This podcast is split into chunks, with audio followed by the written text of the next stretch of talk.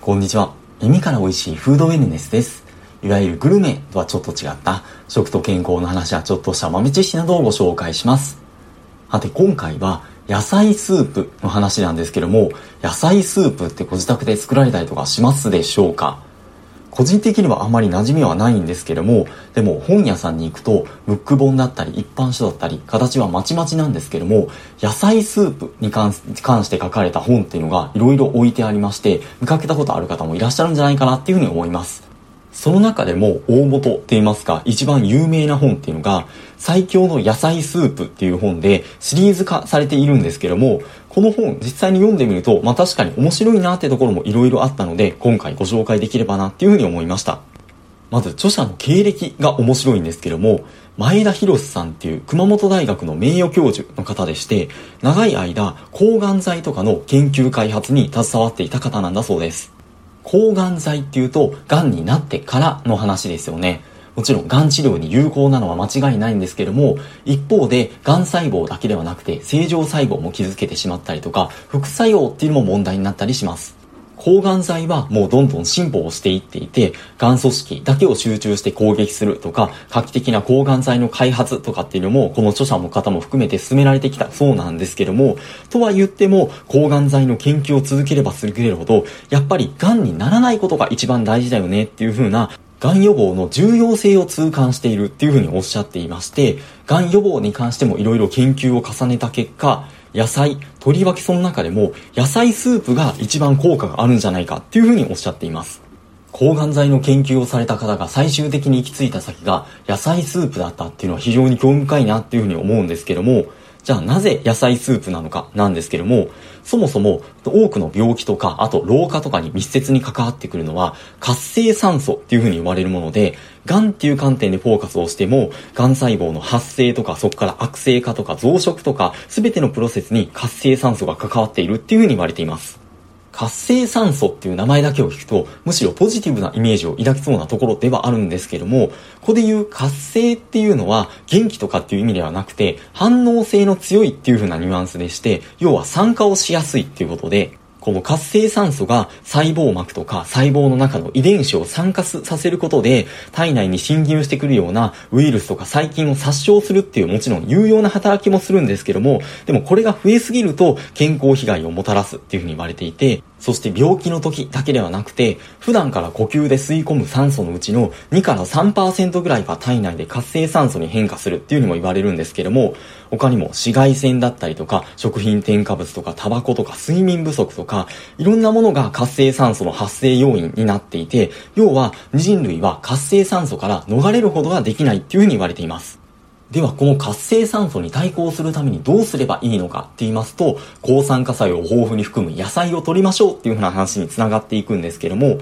その中でもファイトケミカルっていう成分、これは植物がもともと紫外線とか害虫とかから自らを守るために作り出す成分で、例えばトマトのリコピンとか、人参とかかぼちゃのカロテノイドとか種類はいろいろあるんですけども、いろいろな野菜を食べることで、いろんな種類の抗酸化物質を取って、まあ、その活性酸素の除去につなげていきましょうっていう風な話です。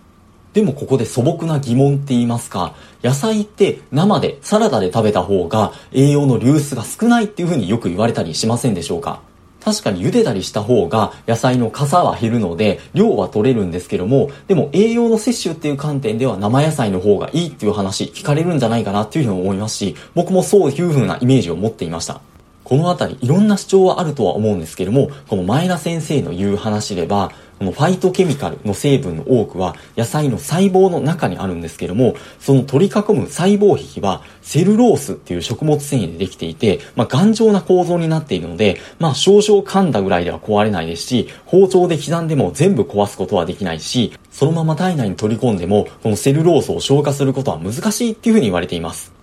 え、じゃあ成分取り込めないんだったら野菜食べる意味ないじゃんっていうふうに思えそうなんですけども、この頑丈な細胞壁を壊す一番簡単な方法が野菜を加熱することでして、だいたい5分から10分ぐらい加熱することで細胞壁が破裂をして細胞内の有効成分の8割方が溶けら流出するっていうふうに言われます。あれ？でも流出するんだったら結局野菜食べても取り込めないじゃんって思うんですけども、だからこそ野菜をスープごと取りましょうっていう風な話になるわけです。なるほど、言われてみると至ってシンプルですよね。でも、流出するものは取れました。でも、加熱で壊れる成分あるんじゃないか。例えば、ビタミン C とかって含まれる成分って、加熱して壊れるみたいな話って聞かれませんでしょうか？でもこれはあくまでビタミン C を単体で加熱した場合でして、確かに試験管内でビタミン C だけを入れて加熱をすると、90%以上、まあ、最終的にはほぼ100%近くのビタミン C が酸化して栄養価がなくなってしまうそうなんですけども、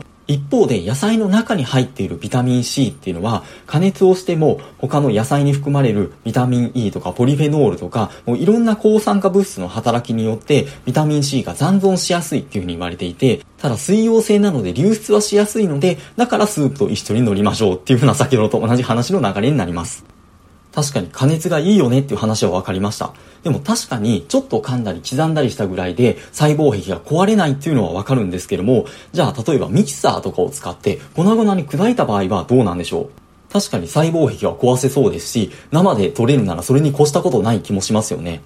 でもこの前田先生などのチームの研究では、野菜の活性酸素を消去する働き、この抗酸化作用っていうのは、煮出した茹で汁の方が生よりも10倍から100倍平均して強いことが分かったそうでして、そして吸収っていう観点でも加熱で細胞壁が破壊されるのと比べて生のままつるつぶしたものだと細胞の中からその有効成分があまり放出されないとどまった状態のままなので腸からなかなか吸収がされなくて結局そのまま排泄されてしまう。まあそれはそれで悪いことではないとは思うんですけどもやはり栄養素の吸収っていう観点でも野菜スープの方が良さそうだっていうようなところです。もうちょっと突っ込んで話をしますと、活性酸素によって作られる物質の一つに、過酸化脂質っていうものがありまして、脂質って油のことなんですけども、細胞膜の脂質が酸化されてできるものなんですけども、これが脳に付着すると、アルツハイマー病の要因になったりですとか、あと、タンパク質と結びついてできて、老化色素になって、これが老人性のシミとかシワとかの要因にもなったりするっていうふうに言われます。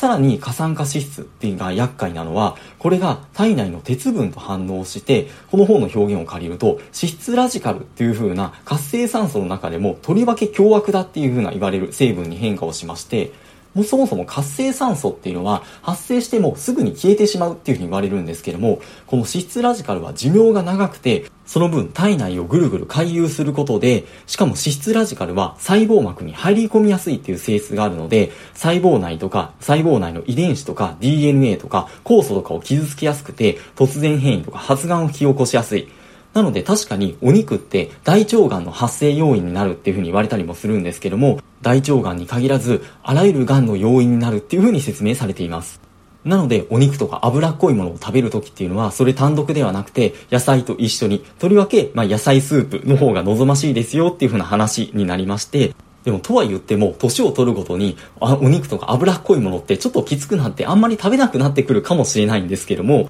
でもそもそも活性酸素を除去する働きっていうのは人体にも一部備わっているものでして、でもこれの作用っていうのは年とともに低下していくっていうふうにも言われます。なので、やっぱり取った方がいいよねっていう風な話になりまして、特に野菜スープの形態だと、例えば特に病気になっていて、なかなか物が食べられないとか、まあ、食欲がないとかっていう場合でも、まあ、スープだったら飲みやすいじゃないですか。それでも野菜の固形物きついよっていう場合は、その加熱をしてからミキサーとかで粉砕をしてポタージュにしてもいいですし、それでも飲めないっていう風な場合は、野菜を煮出した汁だけを取っても効果があるっていう風にこの本では主張しています。さて、いろいろ話突っ込みましたが、この野菜スープの作り方、まあ、なるべく4種類以上とか、いろんな野菜を取った方が、いろんな種類の抗酸化物質が取れるのでいいっていうのですとか、あとは野菜を煮る前になるべく油で炒めた方が、まあ、吸収が良くなるっていうような話も言っていまして、あとは何よりも味付けはなるべくしない方がいいっていうふうに言っています。もちろん美味しく飲むためにはありなんですけども、味付け濃すぎるとやっぱり塩分の過剰摂取につながるので、そこは注意した方がいいっていうふうなところです。